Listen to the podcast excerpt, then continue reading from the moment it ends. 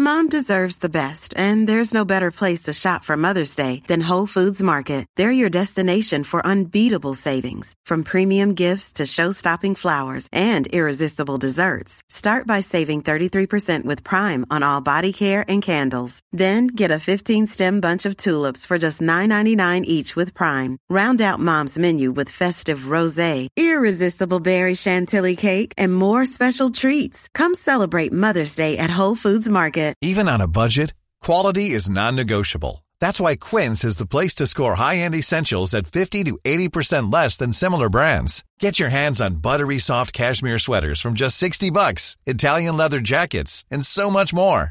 And the best part about Quince, they exclusively partner with factories committed to safe, ethical, and responsible manufacturing. Elevate your style without the elevated price tag with Quince. Go to quince.com slash upgrade for free shipping and 365-day returns.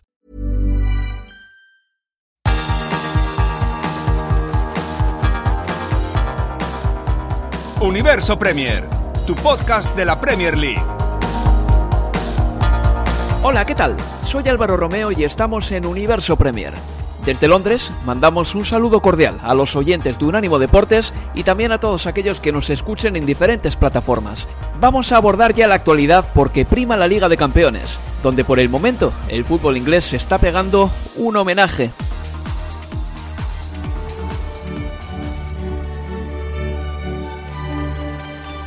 De Bruyne into penalty area Sterling, who tucks it home, and it's 3-0 Manchester City. Super play, and Sterling has his goal, and it's comprehensive here now in Marseille. It is Marseille nil, Manchester City 3. I know today with the social media when you win how masterpieces um, you do and when you lose you are a complete disaster. And Liverpool with back-to-back victories in their first two Champions League group games as Mo Salah finally puts the sword to the Michelin threat. It's Liverpool 2, Michelin nil. Abraham played inside the area. Pulisic, and there is goal number four. Christian Pulisic giving Chelsea a 4 0 lead, and they'll be top of the group. Play two, four points, four goals, and conceded none. Manchester United 5, RB Leipzig nil. A first hat trick uh, for the young career of Marcus Rashford. We are very happy with the start, of course. We have played against two very good teams two difficult games, and but we have performed fantastic, and we have made use of the squad. We show our own quality as well, and if we focus on the next job and the next job and the next job, who knows how far this is gonna uh, gonna go. So now we go to Istanbul next week, um, wanting three points there as well.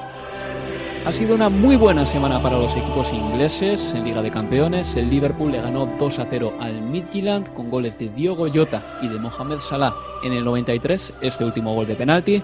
El Olympique de Marsella perdió 0-3 contra el Manchester City, marcaron para los de Pep Guardiola Ferran Torres, Gundogan y Raheem Sterling. El Chelsea derrotó al Krasnodar a domicilio por 0 goles a 4, anotaban la primera parte Callum Hudson-Odoi y en la segunda mitad eh, sentenciaban el partido los de Frank Lampard, Timo Werner, Ziyech y Pulisic hacían los otros tres goles del equipo y el Manchester United le endosó una manita al Leipzig 5 a 0 con goles de Greenwood, tres de Marcus Rashford y uno de Anthony Martial. Marcus Rashford anotó un hat-trick y eso que había salido desde el banquillo en ese partido.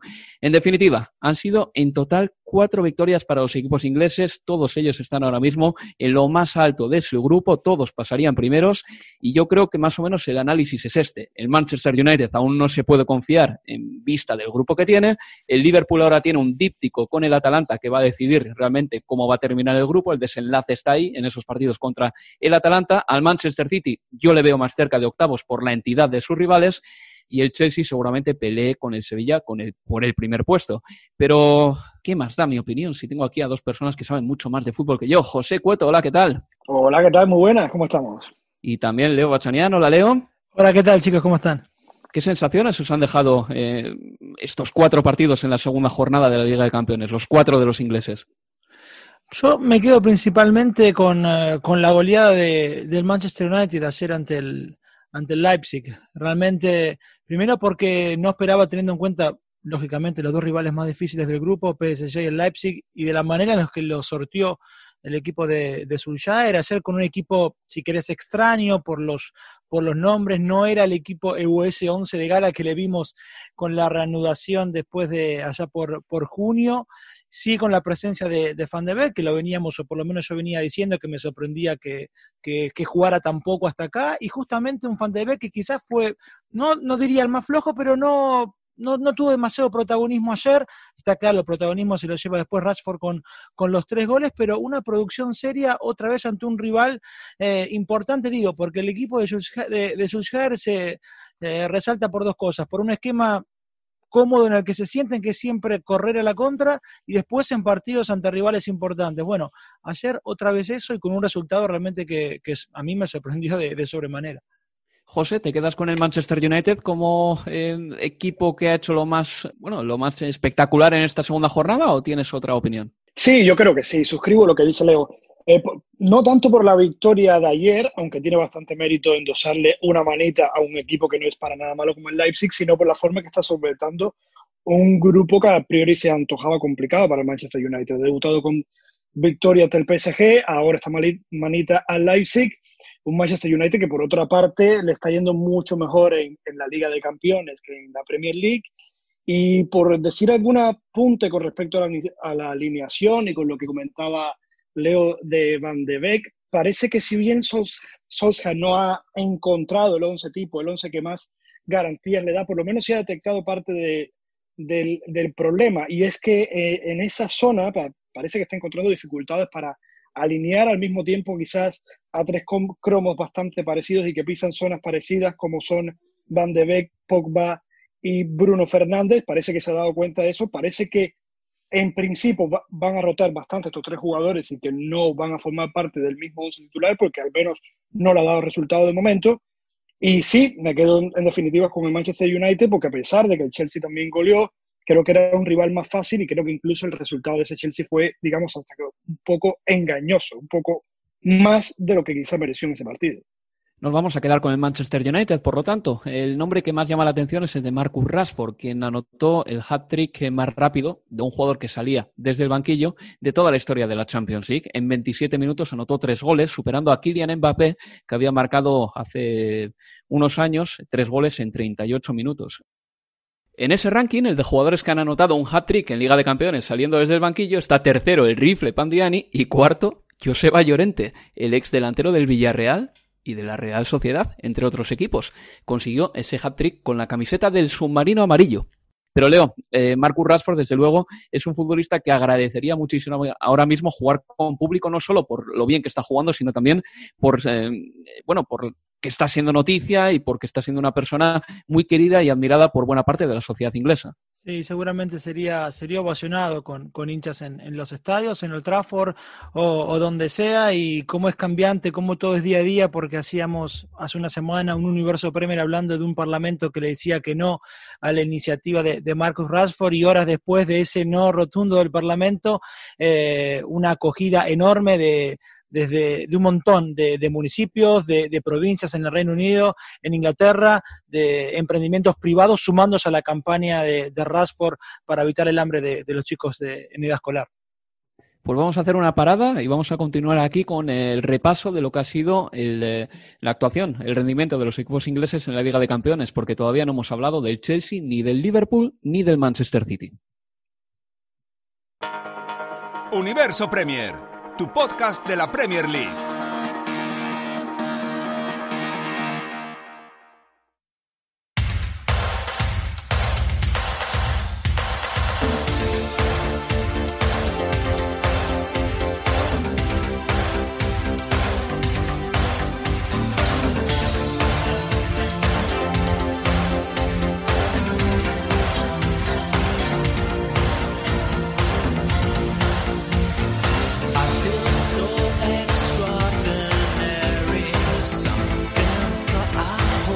Aquí continuamos en Universo Premier. Estábamos hablando del Manchester United, de Marcus Rashford, quien anotó un hat-trick, y en definitiva de un Manchester United que le metió 5-0 al RB Leipzig. A ver, eh, esto lo damos por sentado, esta manita nos parece normal, pero yo pensaba antes de este partido, y seguramente cuando se hizo el sorteo de la Liga de Campeones, que el equipo que tenía menos miembros para pasar a la siguiente ronda de, del Leipzig, del Paris Saint-Germain y del Manchester United era precisamente el equipo inglés.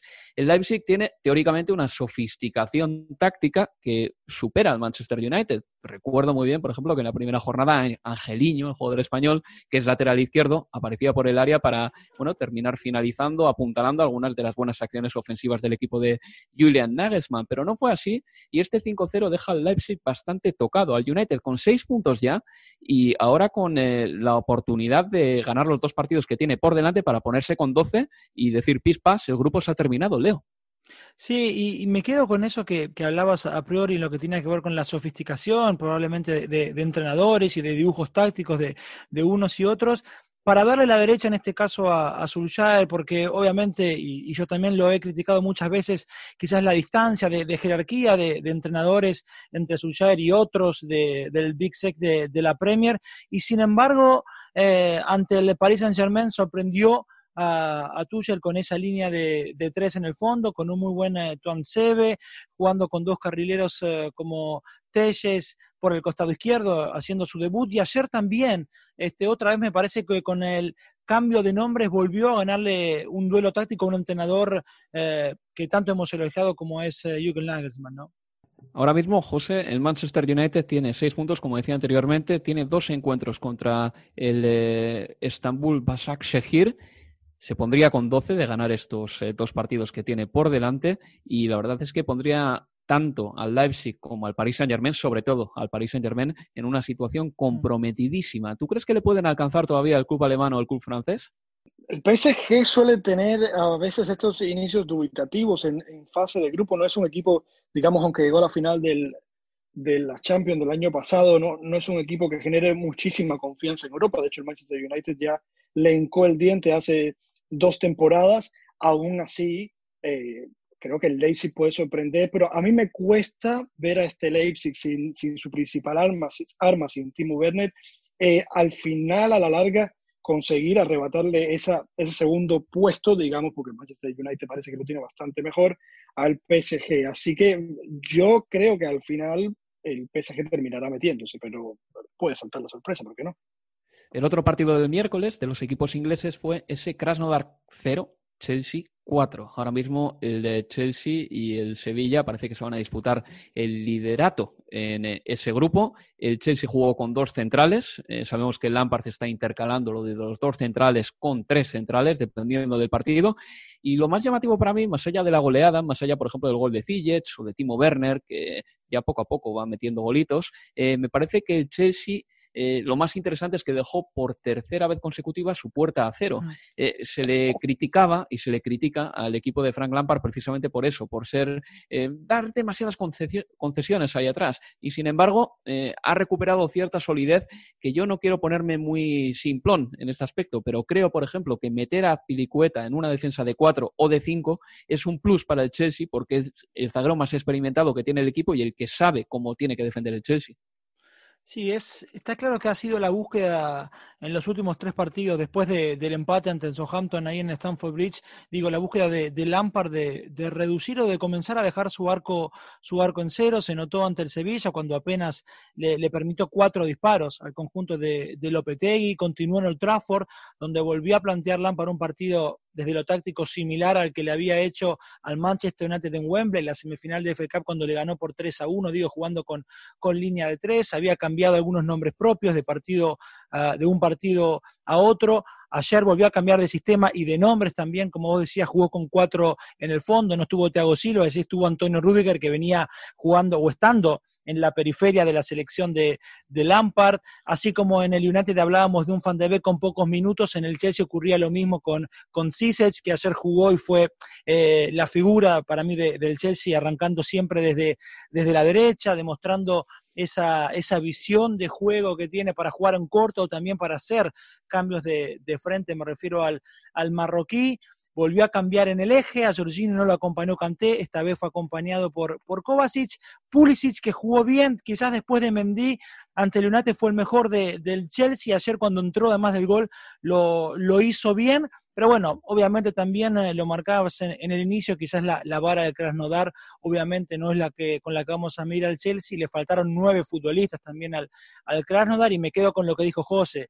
Son cuatro goles, un 0-4, pero algo mentiroso también. Hubo un travesaño del Krasnodar con el partido, si no me equivoco, 0-1. Pero en fin, es otro partido sin que le conviertan goles, con lo cual es positivo para el conjunto de Lampard. José, eh, Timo Werner ya ha marcado cuatro goles en el Chelsea en eh, nueve partidos, no está mal, pero me preocupa un poco que todavía no se haya eh, afianzado esa sociedad con Kai Havertz. No sé exactamente por qué puede ser, pero en el partido contra el Krasnodar, por ejemplo, solo se encontraron en siete ocasiones. Es poco, teniendo en cuenta que no juegan muy alejados el uno del otro. yo creo que parte de ahí radica el problema. lo venían ustedes también comentando en el programa de la semana pasada, y es que en lo que tiene el Manchester en la zona de creación, como decíamos, con Pogba, con Bruno Fernández, con Van de Beek, probablemente lo tiene el Chelsea en la zona de tres cuartos de cancha, con Havertz, con Timo Werner, con Ziyech. Son jugadores de perfiles parecidos, porque al final Timo Werner, aunque digamos que es más punta, cae también más a banda, participa más en el juego. Yo creo que es el principal reto de Lampard y es encajar todas esas piezas que por un lado son súper ilusionantes por su juventud y por su talento, y yo creo que ahí radica parte del problema, que para que esas piezas funcionen bien, creo que requieren de mucha movilidad, de muchos automatismos, de mucha sincronización, y eso solo se toma con, solo se consigue con el tiempo. Y por otra parte, por la parte defensiva, yo también quería destacar que es mucho más fácil defender cuando tienes un portero detrás que esté ofreciendo más garantías, que esté ofreciendo más seguridad y más estabilidad, como en el caso de Eduard Mendy, que ayer también tuvo intervenciones de mérito, por decirlo de una parte. Sí, estoy de acuerdo contigo. el partido de ayer lo valoro sobre todo como un bálsamo, eh, sí, perdón, para terminar, como un bálsamo de confianza para un Chelsea que sobre todo necesita afilar más la parte de arriba recojo el testigo ¿eh? con esto que dices de, de Mendy, el guardameta, porque eh, sabemos que muchas veces las estadísticas son un poco mentirosas, un poquito nada más. ¿eh? Y cuando te dicen, por ejemplo, pues a, a, Kepa le marcan el 50% de los tiros que le realizan. Hay que ver uno a uno cómo son los tiros que le realizan. Evidentemente, si en esa estadística ya metes 100 disparos, pues se acercará bastante a la realidad. Pero en el caso de Mendy ha sido un llegar y el Chelsea empieza a dejar su portería a cero. Tiene mucho que ver también, no sé si es lo que le transmite la defensa, no sé si es también que Azpilicueta se ha convertido en titular y es uno de esos jugadores que sabe mm, echar la llave al cerrojo ahí atrás, pero por A o por B, desde que ha entrado Mendy en el equipo, el Chelsea ha mejorado sus números defensivos y encaja muchos menos goles. Eh, la verdad es que yo creo que está haciendo grandes paradas, que ha caído de pie en la portería del Chelsea, no le está pesando tampoco tener que suplir a Kepa, que yo creo que también eso puede ser complicado, porque Eduard Mendy sabe perfectamente, por todas las críticas que está recibiendo Kepa, que la afición del Chelsea y la portería del Chelsea es una portería complicada en la que no puedes jugar mal. Y sin embargo, por ejemplo, en su estreno en Old Trafford el otro día, hizo dos grandísimas paradas a Marcus Rashford. Es que este chico tiene muy buena pinta. Sí, pero quizás eh, a favor de, de, Mendy también juega que, en este proceso o en este último tiempo son cuatro porterías en cero en cinco partidos para, para Mendy, pero digo, eh, me parece que a partir de estas deficiencias defensivas que se le venía notando, de las costuras atrás, los problemas de confianza y errores de, de Kepa, este cambio de, de Lampard quizás en el que resigna algo más de protagonismo en pos de lograr un poquito más de seguridad en el fondo, está generando que el Chelsea, si bien como todo equipo, en algún momento le vas a permitir arribar a alguna ocasión. El nivel de ocasiones que está permitiendo hoy el Chelsea es muy distinto al que venía, que venía permitiendo a los rivales hasta el encuentro con, con Southampton. Al equipo le corren mucho menos por dentro de lo que le corrían hace tres semanas o hace un mes atrás. Y a partir de ahí me parece que, bueno, un Mendy algo más protegido, pero que también él, cuando tiene que aparecer, lo hace y con creces, como demostró en Old Trafford, como le ocurrió también ayer, bueno, este, es muy bueno lo de Mendy, pero me parece que también este cambio de, de resignar algo de protagonismo también lo ha beneficiado el arquero. ¿Y qué opinas de esas palabras de Frank Lampard en el diario Telegraph, en las que dijo esta semana que se le está tratando distinto porque es el único entrenador inglés del Big Six, de los seis grandes? Yo creo que precisamente Frank Lampard, si ha tenido algo, ha sido un trato de favor por haber sido exfutbolista. Yo creo que con Frank Lampard eh, hay. Frank Lampard tiene buena prensa y el año pasado se fue pues seguramente muy generoso con él por el simple hecho de que no pudo fichar, ¿no? No termino de comprender esta, este lamento de Frank Lampard, la verdad.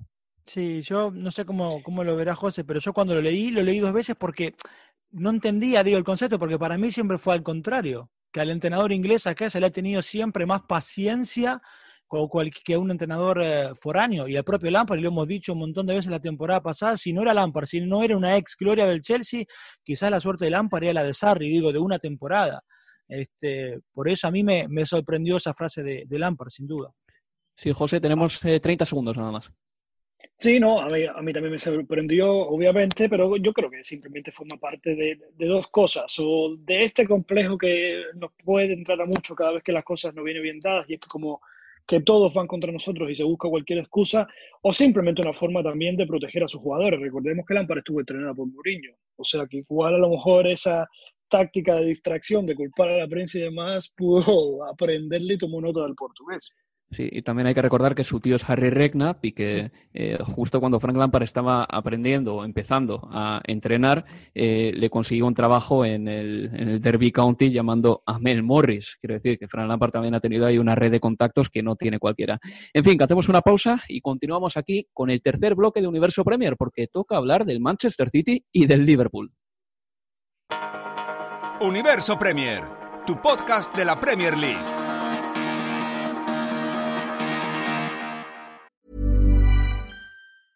Normally, being a little extra might be a bit much, but not when it comes to healthcare. That's why United Healthcare's Health Protector Guard fixed indemnity insurance plans, underwritten by Golden Rule Insurance Company, supplement your primary plan so you manage out of pocket costs. Learn more at uh1.com. Mom deserves the best, and there's no better place to shop for Mother's Day than Whole Foods Market. They're your destination for unbeatable savings, from premium gifts to show stopping flowers and irresistible desserts. Start by saving 33% with Prime on all body care and candles. Then get a 15 stem bunch of tulips for just $9.99 each with Prime. Round out mom's menu with festive rose, irresistible berry chantilly cake, and more special treats. Come celebrate Mother's Day at Whole Foods Market.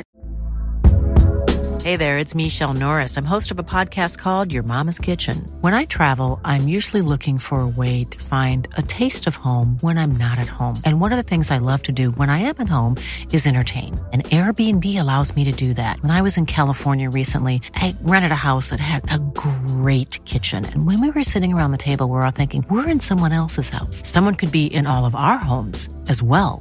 If you have a home, but you're not always at home, you have an Airbnb. Your home might be worth more than you think. Find out how much at airbnb.com/slash host.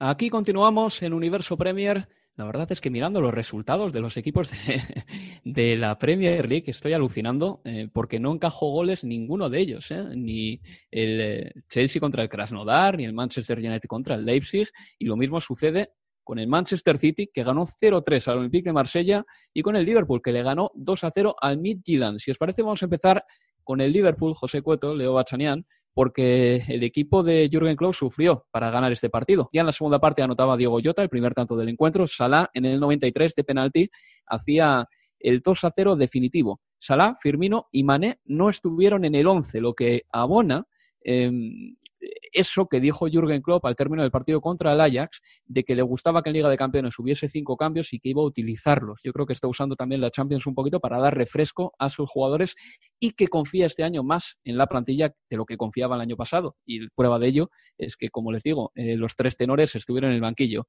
Los Reds permitieron que le chutasen dos veces, falló Dreyer un mano a mano en el 88 con Allison, que hubiese supuesto el 1-1 y al final del encuentro Jürgen Klopp solo tuvo palabras de elogios para el eh, Midtjylland diciendo que sin el balón estuvieron increíbles, muy organizados. Así que el Liverpool tuvo que pelear duro para ganar este partido en el que al final quedó lesionado Fabiño en el bíceps femoral y el viernes en la rueda de prensa previa al partido contra el West Ham United sabremos el alcance de la lesión del jugador brasileño. Leo, este Liverpool 2, Midtjylland 0, ¿qué te parece? ¿Que Liverpool quizá eh, se tiene que contentar con conseguir los puntos, que es lo importante? Sí, sin dudas, este, lo último que marcabas de, la lesión de, de Fabinho ha sido un punto importante, pero también hay, hay que decir que hasta ahora sin Van Dijk el, Liverpool concedió un gol en, en, en, tres partidos, se vio a Wijnaldum bajando como central en, eh, en, línea de tres a partir de la salida de, de Fabinho. Es algo que, en realidad digo, perdón, pensando en la ausencia de Fabinho. Obviamente el, chico, el que ingresó fue el chico Williams, Rhys Williams, 19 años, pero pensaba de acá en más, de acá adelante, quizás a partir del sábado, si es que Joel Matip tampoco se, se recupera, si no está al 100%, quizás también podamos pensar, por ejemplo, en Wijnaldum, como, como central en línea de tres. Ya lo ha utilizado Cop eh, ante, el, ante el Brighton alguna vez. Hacer cuando, por ejemplo, Frankie de Jong jugó también como central a partir del ingreso de, de Busquets y la salida de Araujo, me acordé suicidio de, de, Kuman. ¿Cómo? Que fue un suicidio de Kuman, eso de De Jong, ¿eh, Leo? Sí, pero, Yo creo que Wijnaldum tiene más mimbres para ser central que Frenkie de Jong. ¿eh? Sí, eso seguro, eso seguro. Pero digo, pero me lo, me lo trajo a la cabeza cuando justamente cuando Frenkie viajó ayer a, a, a la Sagan, que bueno, de todas formas, pues viendo el resultado se puede decir que a Kuman también le, le salió bien. Pero de la semana o del, en realidad del partido de Champions de, del Liverpool y pensando también lo que fue el fin de semana, me quedo con, con Diogo Jota. Creo que es el hombre de estos últimos cinco o seis días de, del Liverpool. Por cierto, eh, Diego Jota hay que decir que también marcó eh, gol el fin de semana. ¿eh? Está, ha entrado muy bien, ha caído de pie en el equipo y reitero una vez más, creo que hay una diferencia entre el Liverpool del año pasado y este, y es que Jürgen Klopp, o por A o por B, o por necesidad o porque le apetece, eh, está utilizando mucho más el banquillo. Y Diego Jota es uno de esos jugadores que le están dando lo que, por ejemplo, no le dio jamás Shakiri. Confía mucho más en él que en Shakiri o que en, o que en el propio Divo Corigi. Eh, me lo han quitado de, la boca entre los dos con eso último. Eh, veníamos hablando que quizás el, punto más mejorable de este Liverpool podría ser el centro del campo. Eh, lo han resuelto este año con la llegada de Thiago, pero realmente el fichaje que, que está, digamos, luciendo más es ese de Diego Jota. Y si da ese rendimiento y se acepta bien ese rol de jugador número 13, número 14, yo creo que ese puede ser importantísimo para este Liverpool. Este Liverpool también, una de las dudas que más deja era precisamente eso, la, poca profundidad de la plantilla y, sobre todo teniendo en cuenta lo mucho que se exprime físicamente este Liverpool en cada partido, a uno lo hace pensar que en cualquier momento puede reventar de que ese poderío físico se acabe y que empiecen a venir los malos resultados, pero con jugadores como digo Jota que den descanso constante, sobre todo a las tres piezas angulares, que son esos tres hombres de arriba, yo creo que le puede venir genial al Liverpool y de hecho ya está sacando rédito bastante de él. Es que en vista de la situación y de cómo llegaba mmm, la temporada, con una, unas vacaciones muy cortas, de apenas 20, 15 días para los equipos que han estado metidos en, en harina europea hasta el final, el Liverpool no era uno de ellos, pero todavía, y en esta temporada en la que en vez de jugarlo todo en nueve meses, se va a jugar todo en ocho meses y una semana, yo ahora mismo, viéndolo con perspectiva, no entiendo cómo la Premier League no aprobó lo de los cinco cambios para esta campaña. Reitero, yo soy una persona muy contraria a que se hagan cinco cambios en un partido, pero en estas circunstancias excepcionales entiendo el enfado de gente como Ferran Soriano o entiendo, por ejemplo, que Jürgen Klopp cuando llega a la Champions es cuando puede, vamos a poner la metáfora, beber agua respirar con respiración asistida y utilizar esos cinco cambios. Es que visto ahora, Leo, yo no entiendo cómo la Premier League no adoptó eso de los cinco cambios, la verdad, porque el resto de ligas lo han hecho. Sí, bueno, pero sabemos que se necesita el acuerdo de por lo menos 14 clubes y lo que ocurrió cuando se reanudó la, última temporada en, en, pandemia, recordamos la discusión esta, sobre todo de los equipos eh, por fuera de, del Big Six, que son los que terminaron todos votando en contra de los cinco cambios, Eso que entendían es. que los cinco cambios en Premier beneficiaban eh, considerablemente a los equipos que tenían muchísimo eh, armario, muchísimos futbolistas para, para poder, eh, digamos, no resolver, pero sí descansar a futbolistas importantes y aún así terminar sacando adelante partidos importantes. Se quejaba John Dyche, se quejaban del West Ham, bueno, en fin, todo eso llevó a que esta temporada, cuando sí es verdad, en las otras ligas de Europa todos hacen cinco cambios, los equipos de Premier, en Premier, los del Big Six sobre todo, claro, lo sufren y terminan tomando agua como vimos marcados con esa metáfora en, Europa. Pero bueno, va a ser, eh, es un diferencial importante, me parece, a favor de los otros equipos de las ligas más importantes de Europa respecto de la Premier esta cuestión. Cuando digo la Premier League me refería, como bien decía Leo, a los 14 eh, equipos que finalmente votan una cosa u otra, porque tiene que haber esa mayoría para que las decisiones salgan adelante en Premier. Algo que quería cargarse precisamente, en parte, ese proyecto Big Picture del que hablamos hace dos semanas en Universo Premier.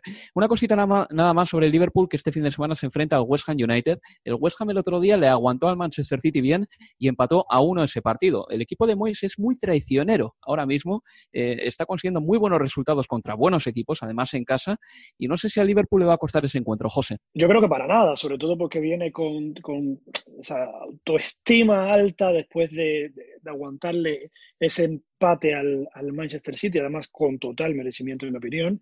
El West es un equipo bastante sólido atrás y que además tiene un jugador de dulce como es Mijail Antonio, que desde que regresó la Premier en junio tras la pandemia, solo Harry Kane ha marcado más goles que él, o sea que tiene dinamita arriba, además un hombre poderoso físicamente que puede castigar esa ausencia de Van Dijk.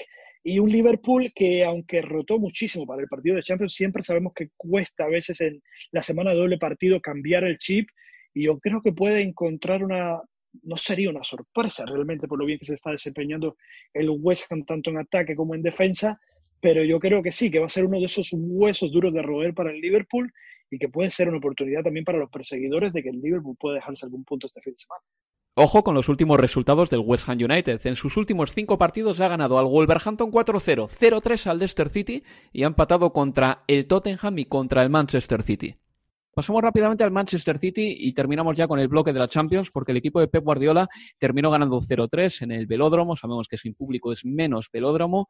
Eh, hay una cosa que me ha sorprendido bastante viendo las estadísticas del partido, que ha sido eh, la buena sintonía entre Phil Foden y Zinchenko, porque muchas veces decimos que la banda izquierda del Manchester City es un enigma no resuelto. Bien, se dieron 54 pases entre ellos. Ahí hay una asociación bonita. En el anterior partido de Liga de Campeones del Manchester City, eh, que fue si no recuerdo mal, contra el Oporto, sí, Cancelo y Sterling jugando por la izquierda se dieron nada más que nueve pases. Foden y Zinchenko se dieron 54. ¿Creéis que ahí puede haber una sociedad, una sintonía, un matrimonio? Puede ser, obviamente ese lateral izquierdo es donde más complicaciones tiene Guardiola, donde más nombres ha cambiado donde también ha pasado, además de Mendy, eh, Joao Cancelo, lo que le vimos a Sinchenko y a, Foden por Echandaribel, como vos decís, fue, fue importante, fue bueno en un City, Álvaro, que yo cuando leía la, formación o los nombres de esa formación, este, tenía dudas de dónde poner a, Ferran Torres o en mi dibujo, pensándolo a priori, lo ubicaba justamente por ese andarivel izquierdo, por el andarivel de Sinchenko, jugando como puntero por izquierda. Y después nos encontramos que arranca el partido y Ferran Torres está plantado como, como número nuevo por el carril central, más allá que, claro, ese tridente de ataque tiene libertad para rotar constantemente, pero lo mejor se vio sí con esa sociedad de, Sinchenko y, Foden. A mí lo de Torres, de todas formas, lo de Ferran Torres eh, me gustó. Raheem Sterling jugando por, por derecha me gustó, creo que venía siendo algo reiterativo en sus movimientos, eh, jugando por el, por el costado izquierdo, no con toda esa tendencia siempre a, cortar camino hacia adentro. Creo que los rivales lo venían leyendo un poquito mejor en esta temporada Sterling. El cambio de banda me parece que, lo benefició el otro día ante el Olympique de, Marsella, por allí anduvo bastante, además de por el centro, pero me quedo con, eh, con Torres, Ferran Torres, Foden y, y Sinchenko en la producción del otro día. Y José, me gustaría preguntarte por Raheem Sterling, porque anotó el otro día en Liga de Campeones en el Velodrome, pero tres días antes nada más, o cuatro días antes, contra el West Ham United, tuvo en sus botas la victoria para el Manchester City y no estuvo a la altura. Eh, está claro que Raheem Sterling puede ser un gran goleador, pero que no va a ser casi nunca o nunca un goleador clínico de estos que marque siempre cuando se necesita. Sí, siempre lo comentamos aquí, o sea, es un jugador que ha mejorado muchísimo en los últimos cuatro o cinco años, sobre todo desde que abandonó el Liverpool y, empezó a formar parte de la fila del City. Su producción goleadora era un jugador que fallaba muchísimo más. Eh, ahora, a pesar de que tiene mayor acierto de cara al gol, también digamos porque está un equipo que construye muchísimas ocasiones, no termina de ser ese, ese jugador, eh, digamos, fiable a la hora de anotar. Y yo creo que eso es una de las cosas que, que, más le tendría que preocupar al Manchester City. Ya no solo esa referencia goleadora teniendo en cuenta la frecuencia de las lesiones de, de Agüero y ahora también la lesión de Gabriel Jesús, sino la falta de jerarquía un poco que eso provoca en el campo. A mí con este City sobre todo lo que me pasa es que cualquier buena noticia como la que comentaban de, de, esa asociación con Sinchenko y Foden en la banda izquierda, como rinde Ferran Torres, lo que más necesita el City ahora es agarrarse a buenas noticias para lograr una jerarquía mayor en el campo. No veo en el equipo una figura que cuando venga mal dada se revele y que cambie la situación. Entonces, por ahí he eh, hecho parte de la culpa a Raheem Sterling, que yo creo que ya ha tenido tiempo de sobra para convertirse en esa figura que para mi opinión todavía no lo es. Universo Premier, tu podcast de la Premier League.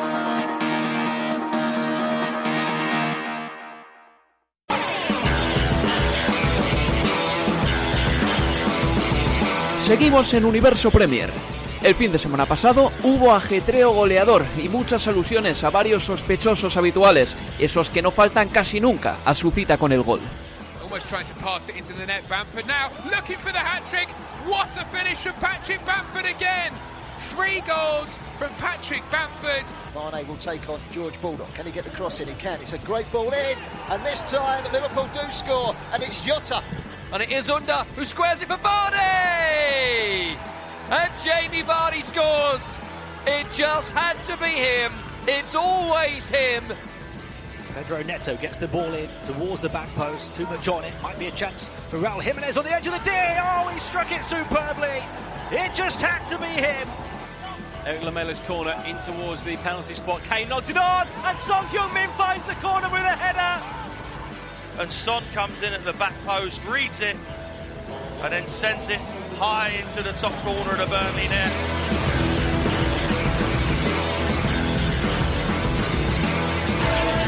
Nos quedan 7 minutos para concluir Universo Premier y ahora toca hablar de goleadores, de goles, de futbolistas que están llamando la atención en esta temporada. Pero antes nos habíamos dejado pendiente todavía un poquito del tema del Manchester City y nos preguntan en Twitter en concreto Dayana Solís si está el estilo del juego del Manchester City desgastado. Y como José Cueto estaba hablando del City, pues creo que la respuesta le compete a él, José.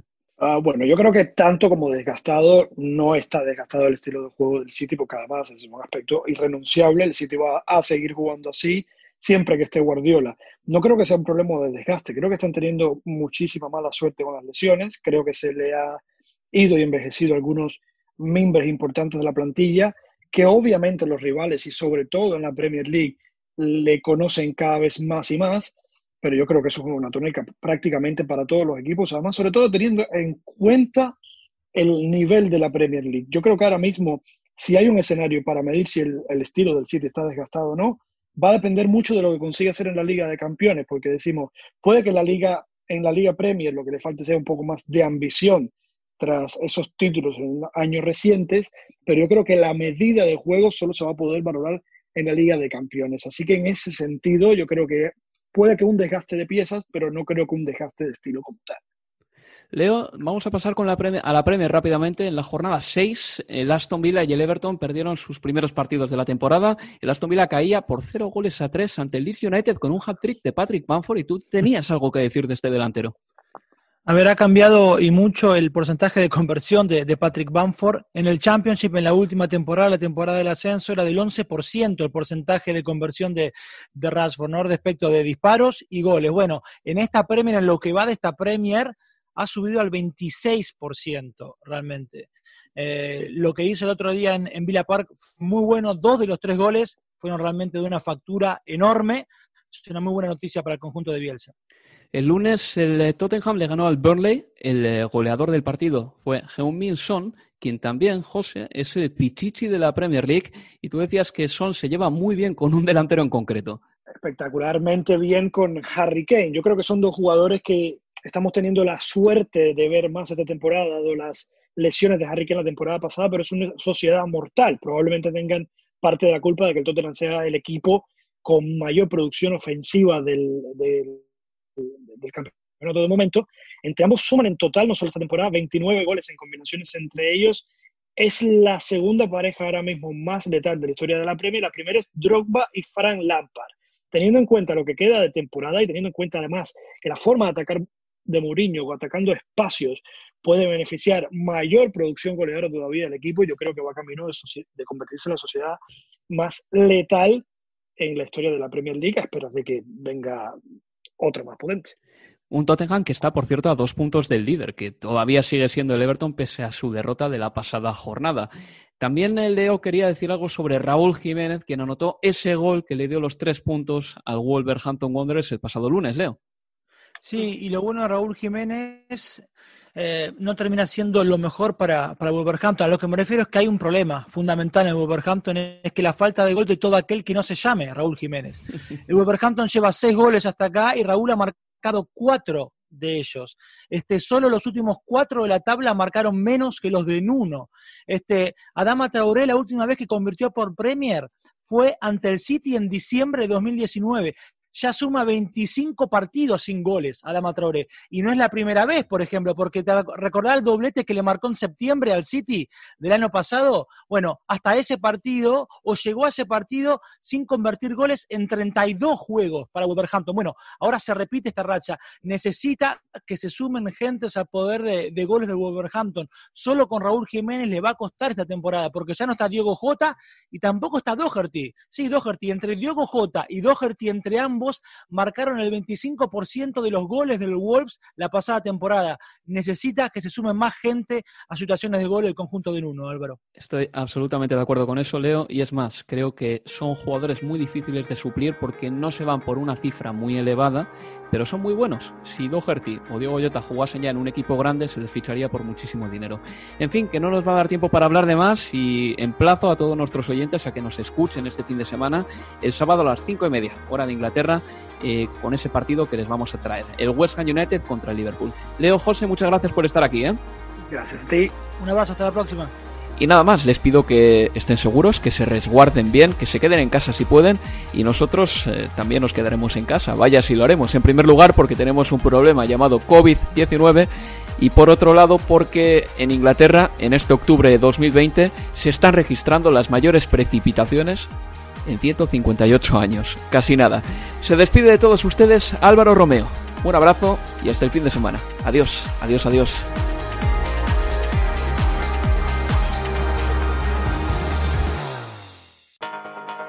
Universo Premier, tu podcast de la Premier League.